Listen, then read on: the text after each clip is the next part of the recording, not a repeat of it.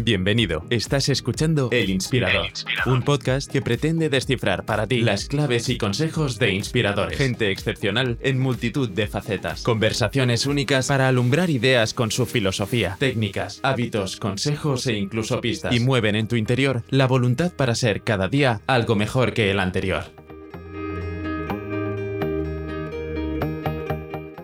Creo que es común la fascinación que sentimos por los detectives a lo largo de la historia tanto en la literatura como en el cine y televisión. Nos hemos empapado de ellos desde quizás el más famoso Sherlock Holmes hasta Poirot, Marlowe, Mike Hammer y muchísimos otros. Entre ellos nuestro español Pepe Carballo, ideado por el extraordinario Manuel Vázquez Montalbán. Nuestro inspirador de hoy, Hernán Migoya, en una cita concertada por la escritora Lucía Ramis, con el hijo de Manuel, Daniel Vázquez Sayés, concibieron la idea de llevar Pepe Carballo a los cómics. Hernán es escritor, guionista de cómics y cineasta, y posee una de las carreras más originales y corrosivas en España. Le descubrí en la primera adaptación que hizo, junto con Bartolomé Seguí, de la novela de Manuel Vázquez Montalbán, Tatuaje, con el detective Pepe Carballo como protagonista. Y seguí con la siguiente adaptación de Carballo, La soledad del manager, y varios otros cómics dentro de su extensa bibliografía. Además, también descubrí a un autor reflexivo en sus novelas, como la más reciente Baricentro, publicada justo antes de la pandemia, o su provocadora colección de cuentos agrupados bajo el título Todas putas. Hernán es un escritor de vocación innata, interesantísimo en la conversación y con un pozo de conocimiento del panorama del arte fascinante nos da un repaso de novelas negras, de cómics, cine clásico donde la atmósfera pesa más que la acción, como dice él, y nos descubre un sinfín de autores y tendencias. Sin más dilación, Hernán Migoya, el Mini Miller. Bienvenido, Hernán, muchas gracias por estar con nosotros. Muchas gracias, Álvaro, por invitarme. Y, nada, bueno, vamos a ver qué da de sí tu pesquisa inquisitorial conmigo, a ver. Más que una entrevista, yo no soy periodista. La verdad es que hablo con la gente que me apetece.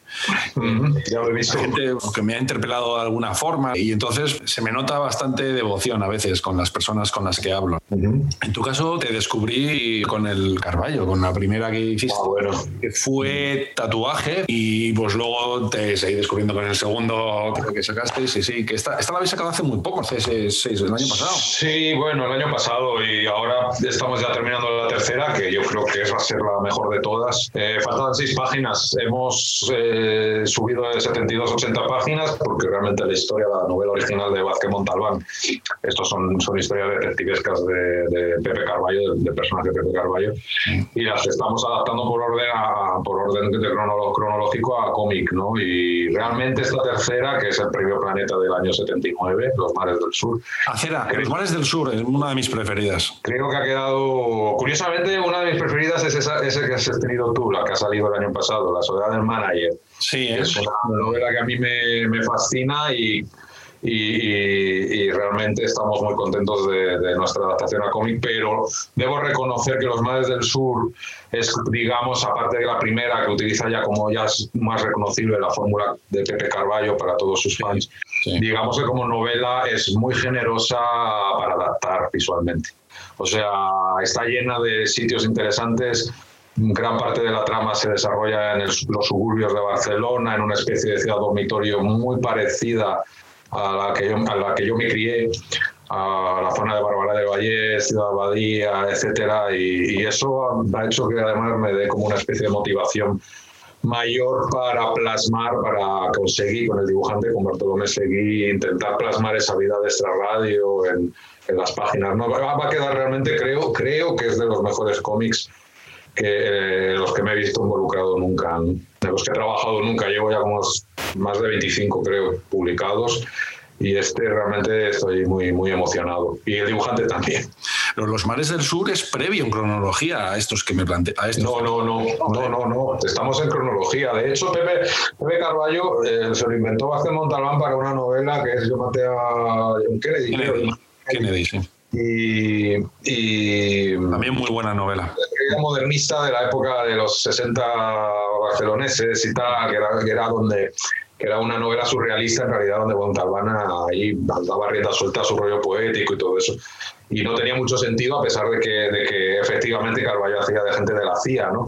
Y ya luego, más adelante, eh, en el año 74, con tatuaje, fue cuando asumió un reto que no sé quién se lo planteó, eh, de crear una novela policíaca y él recuperó este personaje un poco eh, absurdo de, de, aquella novela para darle ya un empaque de detective privado ex perteneciente a la ex agente de la CIA, etcétera. Y, no, no, eh, empezamos por tatuaje porque era la primera novela rigurosamente de género negro que podía dar de sí como, como aventura del personaje, como caso oficial, primer caso oficial del personaje. Seguimos con la soledad del manager, que es del 77, y nos implantamos en el 79 con, con los mares del sur. O sea que estoy deseando. Me decías que es más rica gráficamente. El trabajo que ha hecho Bartolomé Seguí es espectacular, ¿eh? Sí, sí, es una pasada.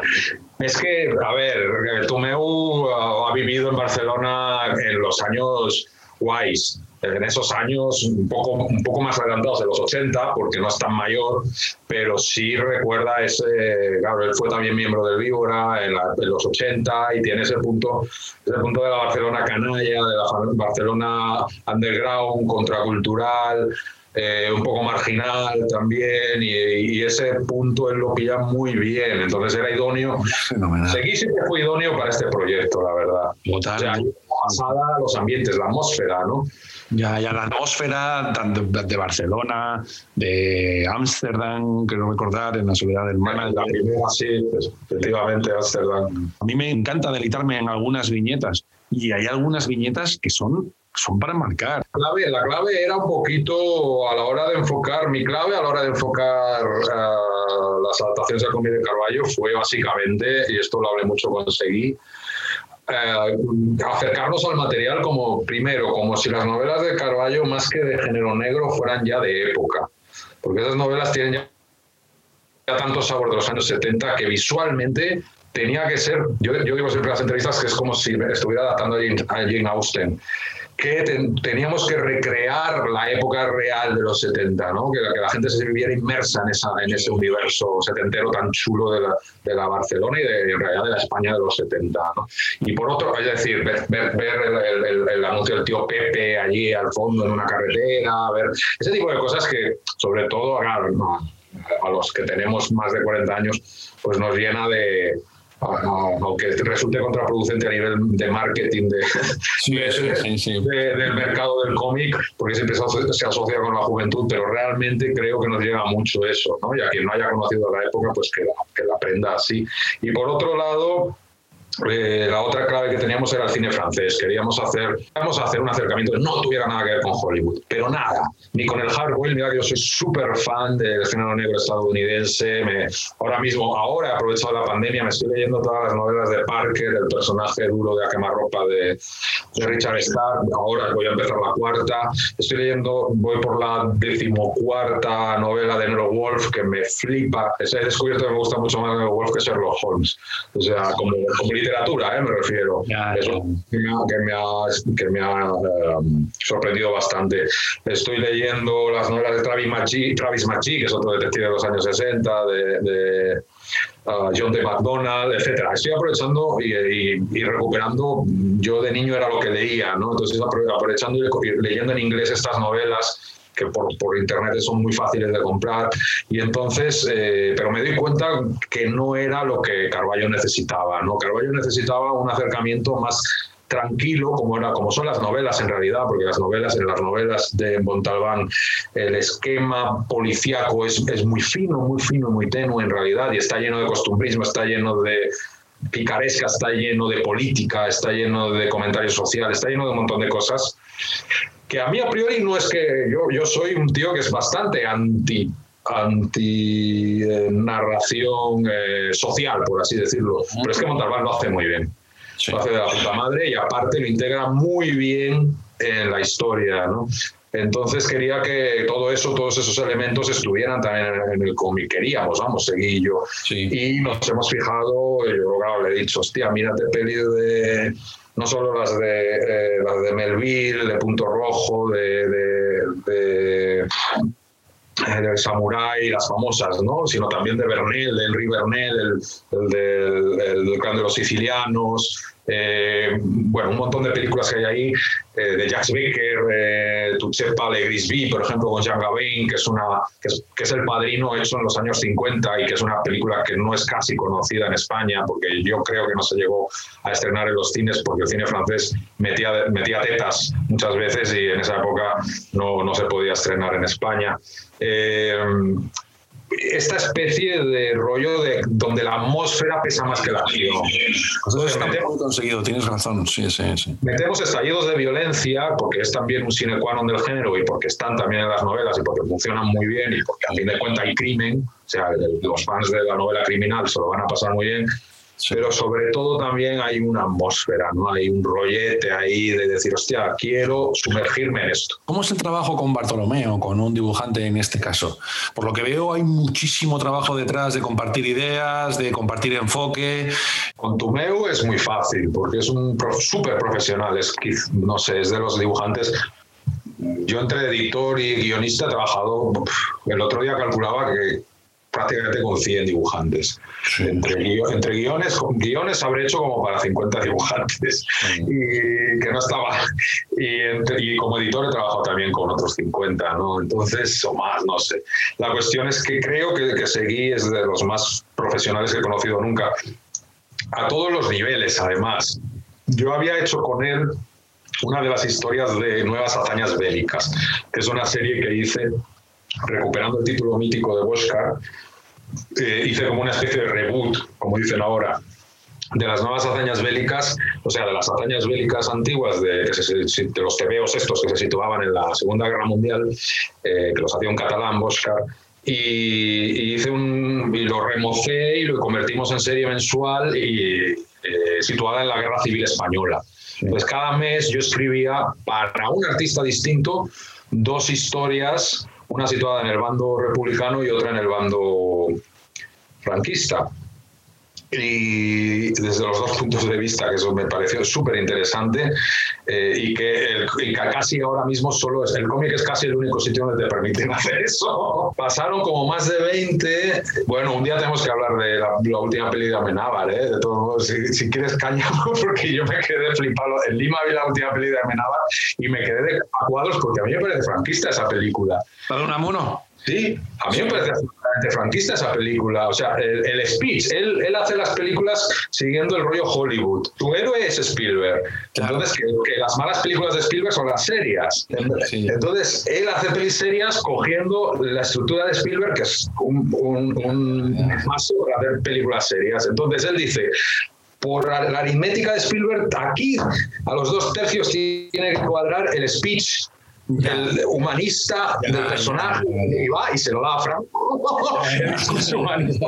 Franco sobrevolando en el, en el, dragón Rapid España y sin darse cuenta diciendo yo tengo que unir a estas dos tampoco a ver la película tiene muchas cosas están muy bien y de hecho creo que lo que está mejor es lo supuestamente más pseudo documental, que es la reunión de los altos mandos de alrededor de Franco, toda la conspiración hasta que él llega un poco a, a tomar el poder. Eso es lo que me parece más interesante. Pero el rollo es cuando quieres darle este puntito a la americana ya, de ya. trascendencia, sí, claro, trascendencia cinematográfica, pero a lo ¿no? Que tiene que haber este rollo de, tiene que haber este rollo como de que a los yankees les encanta de redención, de no sé qué, de los personajes se tienen que redimir, de no sé qué. El punto final este del, hostia, tío, no encuentras a nadie más para hacer el símbolo de la unión entre las dos Españas que a Unamuno y a la mujer de Franco, no me jodas. O sea, la mujer de Franco, ya, yo creo que hasta los franceses... Es la culpa, el hecho de algo documentalista. Bueno, total, que yo hice una, una hazaña bélica con dibujo, cada, cada historia la dibujaba un autor distinto y una la dibujó Seguí. Y yo me quedé fascinado porque el tío me, me, enviaba una página cada día. Ya, ya, ya. En blanco y negro, muy bonita, paisada, porque era, era tipo cómic a la antigua, te veo española a la antigua, paisado, ¿no? Como el cachorro, como el cachorro o el, primer Capitán Trueno, y, y me quedé fascinado de la capacidad del tipo de trabajo de, su capacidad de trabajo. Entonces, ya con Norma Editorial, cuando estábamos hablando del dibujante idóneo para Carballo, les dije, oye, yo no os he dicho nada en seis meses, porque ellos querían buscar al dibujante. Pero luego me dijeron, no encontramos al adecuado. Digo, pues para mí, Bartolomé Seguí ha sido siempre el adecuado, porque vamos. Pues, pues habéis aceptado plenamente. Yo le hago un story, fíjate, yo para adaptar algún storyboard entero, pero él no lo ve. Fíjate que lo interesante que es la colaboración. Yo me hago un storyboard para mí. Él no lo quiere ver para no verse demasiado condicionado. Ya, ya, ya, Y del storyboard yo hago el guion escrito, con un guion técnico normal. Lo pulo, lo pulo, lo pulo con el storyboard al lado y se lo mando. Y luego él interpreta un poco el guion como él desea, ¿no? Pero siempre un poco en consonancia entre los dos. Envía la página dibujada, ahí hacemos las, los cambios o las, o las correcciones y ya está. Pero realmente va como la seda. ¿Cuándo vais a publicar el siguiente entonces? ¿Qué sorpresa más buena? Pues este año, no sabemos en qué mes. Yo, yo creo que este año, o sea, a lo mejor para celebrar el fin de la pandemia, no sé. y a raíz de ahí descubrí tu faceta, bueno, que es la primordial de, escritor, ¿no? De novelista. Eh, me da la impresión con tu bibliografía que es que siempre has tenido esa necesidad de, escribir, ¿no? Desde muy, muy joven. ¿Fue así? ¿Fue por necesidad psicológica de escribir? Sí, es un impulso. Es, yo siempre... Eso... Frank Miller, ¿no? Por ejemplo, o sea, yo a Frank Miller lo tengo como mi héroe porque un poco fue a partir de ahí, yo, yo de niño siempre sabía que iba a ser escritor. No, no, ni me lo planteaba, sabía que iba a serlo. A pesar de que mi familia no tiene nada que ver con el mundo de la cultura. Desde los 8 años lo sabía y, leyendo a Frank Miller a los 14, coño, dije, pues no, voy a ser guionista de cómic. Y entonces luego vi la manera de, combinar las dos cosas pero él me pero Miller me cambió un poco y tan, porque también vi en él esa especie de vocación inamovible, ¿no? Pues, o sea, es, para mí es el autor del que menos se puede separar el que cuenta del cómo lo cuenta, por así decirlo, que para mí es la gran, para mí es la gran virtud de un artista completo de cómic, ¿no? Tengo casi todos, los tengo por aquí además. Yo soy súper fan, yo soy súper fan y de hecho me hubiera encantado saber dibujar para poder ser una especie de mini Miller, ¿no? Pero, pero bueno, basándome un poco bueno, en realidad mi, mi energía siempre fue creativa y siempre... ¿Cuál es, cuál es, tu preferido de Miller? Ronin. Ronin es mi favorito. acabo de decir al mismo tiempo que... Es mi favorito, creo que es el más completo, creo que es el más apasionante como historia, me parece... Es, el más complejo probablemente que tiene. ¿eh? Sí, sí, pero también sigue siendo apasionado. Es decir, él tuvo una época muy buena en los, los primeros 80, desde, desde el Daredevil, obviamente, a, a Ronin, a Dark Knight, eh, el regreso del Señor de la Noche, etcétera, etcétera, que no fallaba una, ¿no? Yo recuerdo la primera vez que me vi decepcionado por Miller fue con Martha Washington, con el cómic de Martha Washington, que de repente sí veía con dibujo de Dave Gibbons Sí veí que Dave Gibbons a mí no me gusta absolutamente nada, y menos en ese tipo de cómic, porque ahí tenía un estilo como que digo, parecían maniquís. ¿Quién dibuja el de Ronin? Es que lo tengo por aquí. Eh, no, Ronin lo hace él. Ronin lo, dibuja él todo. es maravilloso. El estilo para mí es inigualable ahí. la cuestión es que creo que fue la primera vez que me di cuenta de que con la edad uno podía empezar a fallar. ¿no? bueno, oye, también, también uno puede tener una obra menos un poco experimental o menos, menos excelente. Tampoco tienes por qué tener todas tus obras, obras maestras. Pero, es que él no fallaba una. Bueno, eh, la verdad es que las últimas de Miller ah, ya son un poco como... No, con Dark Knight lo clavó, sí, sí, sí. Es que la verdad es que no, no fallaba, no, no. Pero bueno, Miller es, es como casi todos los grandes, ¿no? En su momento todo el mundo les echaba mierda y ahora no puedes decir, no puedes decir ni una crítica de Miller porque se te echan encima todos como talibanes, ¿no? Claro, claro. Para mí es, para mí es un dios, la verdad. Ya, ya, ya. Y sí, siempre, siempre tuve esa. Y de hecho, cuando yo dirigí, yo, yo, tuve mucha suerte de entrar a los 20 años a dirigir la revista de Víbora. Ser en realidad redactor jefe y con un equipo fantástico. Y estuve siete años y a los 28 años me largué precisamente para poder escribir mis cosas. Sí. O sea, ya no, ya no aguantaba más siendo, aunque se me da muy bien ser puente de la, de la creatividad de otros autores, que necesitaba expresar mis propias cosas, ¿no? Y la literatura pues me lo ha permitido, ¿no? Sí, también, junto al cómic. no he tenido ocasiones de leer tu último libro, de Baricentro, y además lo publicaste antes del confinamiento. No, bueno, justo, ha salido justo con, justo con la pandemia, o sea, tuvimos una mala suerte de la leche porque yo ya preparaba mi regreso para hacer una especie de hacer unas presentaciones entrañables, claro, claro. mi después de años viviendo en Perú, tal, patatín, patatán.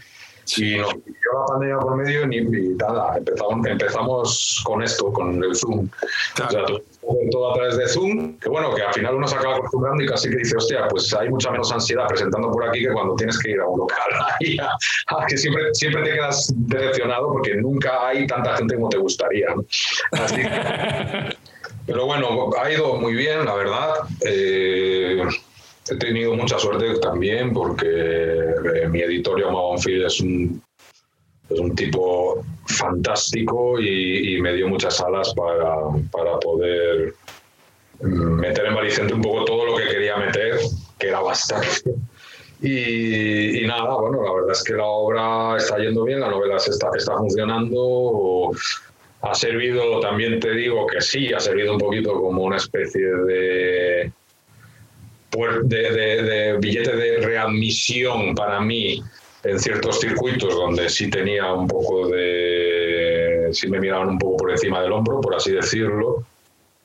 Pero bueno, ya me echarán por cualquier otra cosa, con otra patada en el culo, porque una de, a ver, una de mis trincheras siempre ha sido la lucha entre la lucha por, por porque no exista la división entre baja cultura y alta cultura.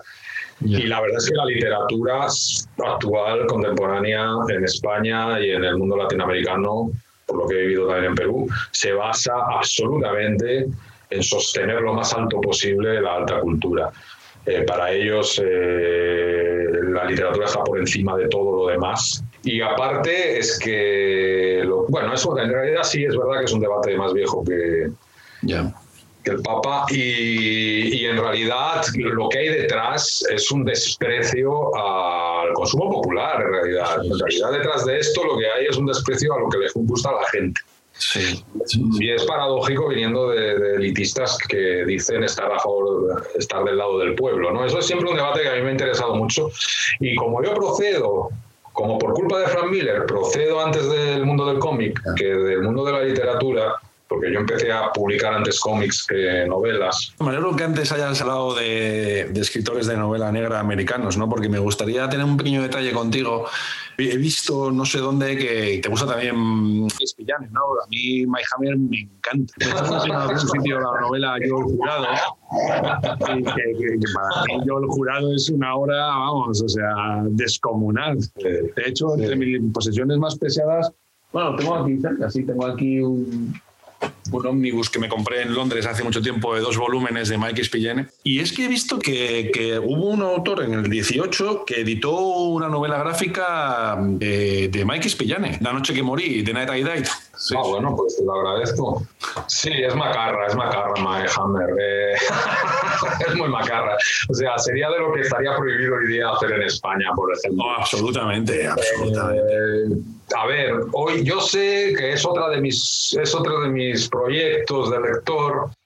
Ah, yo tengo por ahí alguna edición popular de, de, varias de sus novelas y sé que luego, que, que, que, recientemente las ha continuado, el personaje lo ha continuado Max Alan Collins, el, el, guionista de Camino a la Perdición, la película de Tom Hanks y Paul Newman, que está basada en esa novela gráfica de de Max Alan Collins, que es una especie, yo siempre me, he visto como muy reflejado de Max Alan Collins, que es un guionista, curiosamente, que... Es, Max Alan Collins, sí, sí. Sí, fue continuador, fue continuador de... ¿Cómo se llama? De, ahí, el detective este de, que hizo Warren Beatty. Eh, Dick Tracy.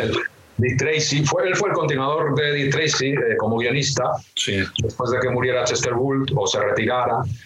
Y ha continuado también, curiosamente, tanto en cómic como en novela, o sea, como novelista también, ha, escrito ya como 6, 8 o 10 a una velocidad increíble, ha escrito nuevas novelas de Mike Hammer. A mí me da un poco de miedo. Bueno, hay que reconocer que es que es una de las primeras influencias que tuvo Frank Miller también, que nunca...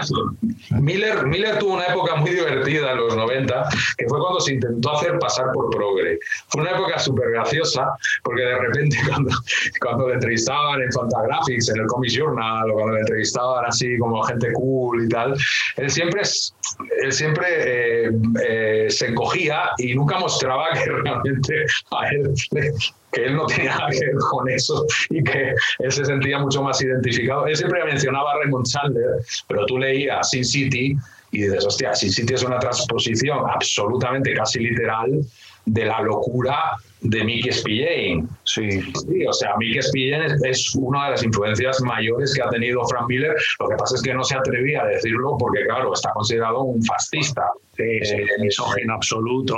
sí, Spillane bueno, es que es un loco, era un loco. Sí, sí.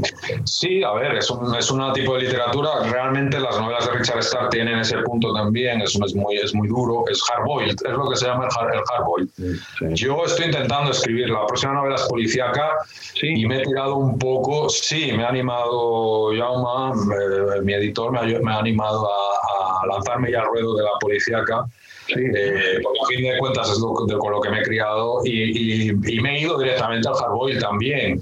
Aunque hardboil es, es, literalmente es como eh, bullido duro, ¿no? Como hervido duro, ¿no? Sí, una ebullición dura, intensa, efectivamente. Dura. Yo creo que me falta un hervor para escribir No, es que, no, es que el que, el que va a buscar este tipo de literatura y el que le gusta no, no, no se quiere quedar en medias. Bueno, yo te recomiendo, a Charles Williams lo has leído. No. Te recomiendo mucho, muchísimo. Charles Williams es un autor que de mi generación casi no lo conoce ya nadie. Eh, ¿Por dónde empezar? El arrecife del escorpión. Si encuentras el arrecife del escorpión, yo creo que te va a gustar. Lees en castellano, traducido. Lo puedo leer en ambos. Vale, bueno, está, está traducido, yo creo que es más o menos, todavía es fácil de encontrar, más o menos, por internet creo que puedes encontrar algún ejemplar. y realmente a mí es el que me cambió también la vida de niño, a los 12 años leía La arrecife del escorpión y me dejó...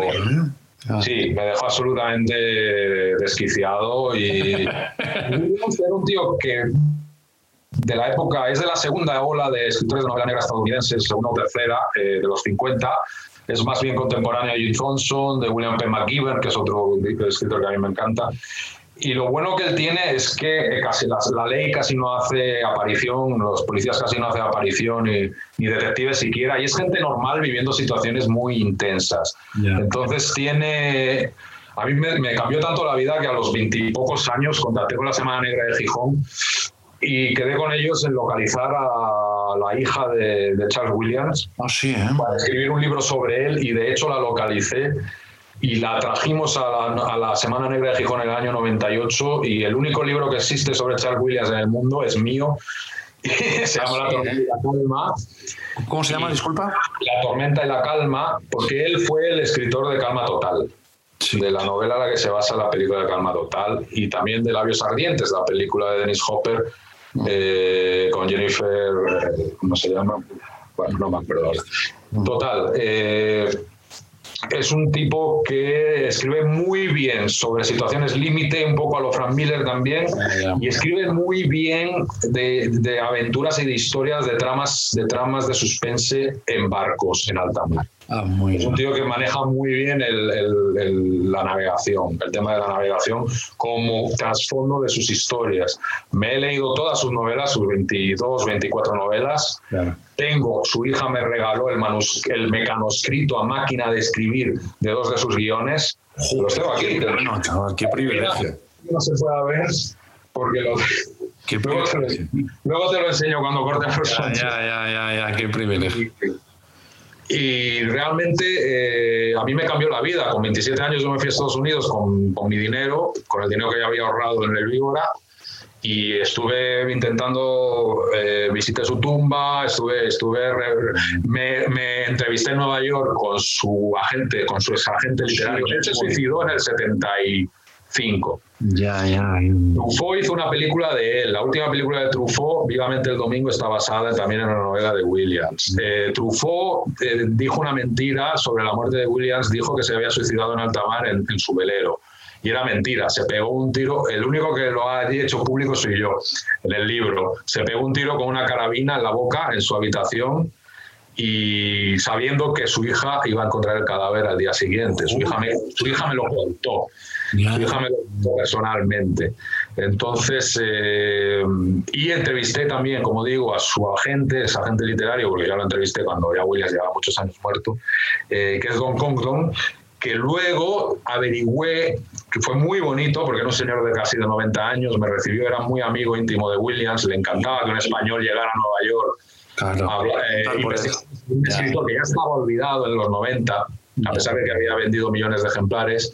Y lo graciosísimo de Don Cogdon es que años después, yo en Lima, eh, cojo, estaba en, casa de un amigo eh, unos días durmiendo y digo, a ver, a ver su biblioteca, a ver qué me apetece leer. Digo, hostia, hace tiempo que no leo que no leo nada de este autor de ciencia ficción, ¿cómo se llama? El de Crónicas Marcianas.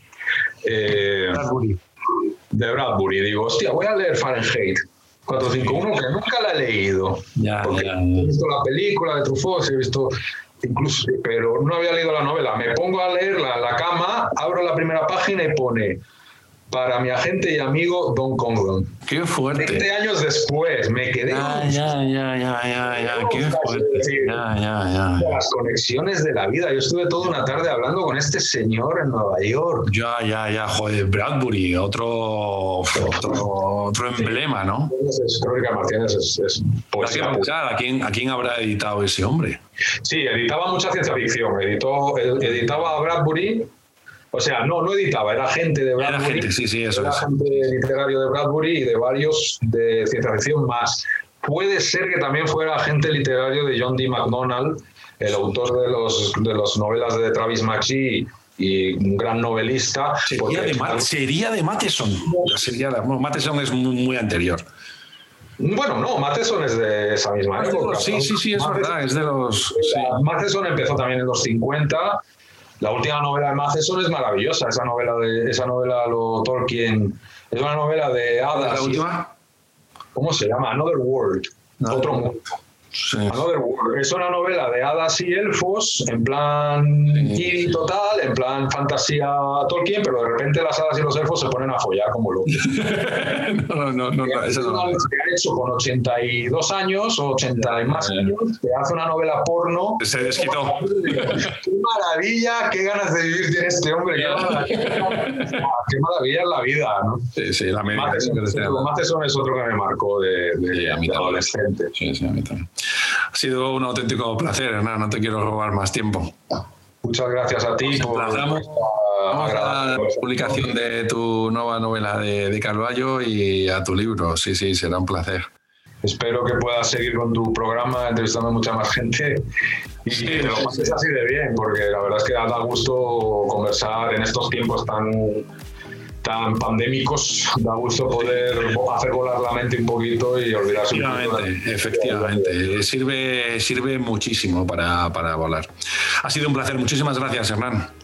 Igualmente, Álvaro, un abrazo muy fuerte. Hasta la próxima, un abrazo. Chao.